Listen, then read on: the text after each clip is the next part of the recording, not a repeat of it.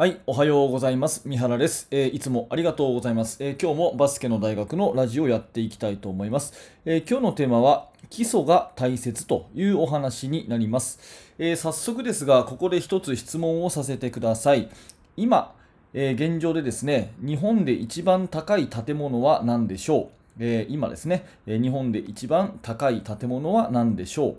はい、これ正解はですね、えー、スカイツリー、東京スカイツリーですね、えー、634メートル、634メートルですね、の、えー、東京スカイツリーが日本で一番高い、えー、建物ということで、えー、これをね、答えられた方は多いんじゃないかなと思うんですが、えー、次の質問をもう1個させてください。えー、建物を建てるときには、地下に規則位っていうのを打たないといけないですよね。建物を建てるためには地下に規則位を打たないといけない。じゃあその規則位が一番深く打たれている建物は何でしょうと。ね、一番日本一上に高いのはスカイツリー。じゃあ地下に深く掘ってある規則位が掘ってある建物は何でしょうという質問。これはね、よくわからない方が多いと思いますが、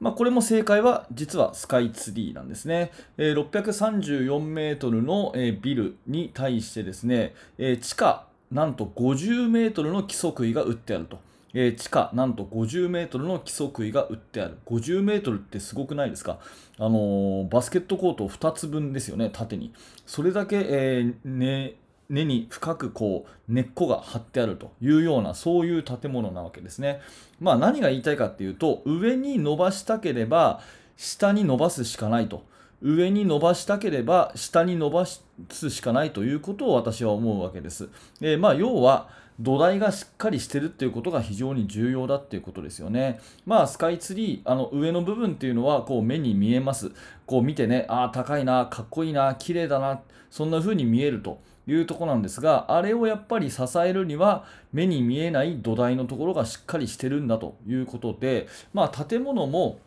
もちろんそうなんですが、えー、これは人間もそうだし、私たちが携わっているバスケットボールのチームもそうだと思うんですね。まあ私たちのバスケットボールで言うと、目に見えるところっていうのは、うん、例えば、あの試合の勝ち負けだったり何点取ったっていうねそういうスタッツだったりあとはね、えー、何か選抜チームの代表に選ばれましたとか日本代表になりましたとかね、えー、地区選抜入りましたとかなんかそういうことですよね、えー、そういうところを目指すのであればやっぱり目に見えないところ目に見えるところを目指すんであれば目に見えないところをしっかり杭を打たなきゃいけないと、土台をしっかりしなきゃいけないというふうになると思います。じゃあその土台って何かっていうと、まあ私はね、えー、それは人間の日常生活じゃないかなというふうに思っています。まあチームっていうのはどこまで行ってもね、えー、人なんで、えー、プレーの仕組みとかね、えそういうチームプレーとか戦術とかいろいろありますけど、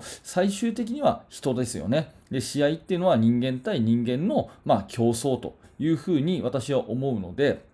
その人間一人一人を私たち指導者は作っていかなきゃいけない。で、その人間一人一人っていうのは技術をうまくするとか、体力をつけさせるとか、まあそれも大事かも分かりませんけど、それよりも人間として人としてのこう考え方っていうのをね、やっぱり育てていかなきゃいけないというところなわけですね。なので、目に見えない人から見られていないような日常生活でもきちんとする。具体的には、えー、いつでも自然な挨拶ができる、自然な返事ができる、いつでも自分の身の回りは整理整頓ができると、ね、それから約束を守るとか、まあ、そういったごくごく当たり前と言われる日常生活がきちんとできると、それはやがて、えー、地に根ざす、ね、根っこのような、ビルの規則位のような土台となって、上へ上へ伸びていくものを支えるということですよね。やっぱり目に見えないところっていうのを大切にしましょうというところで、えー、まあどんなね、え立派な木でもやっぱり根っこがしっかりとこう支えている。それから、え世界一高い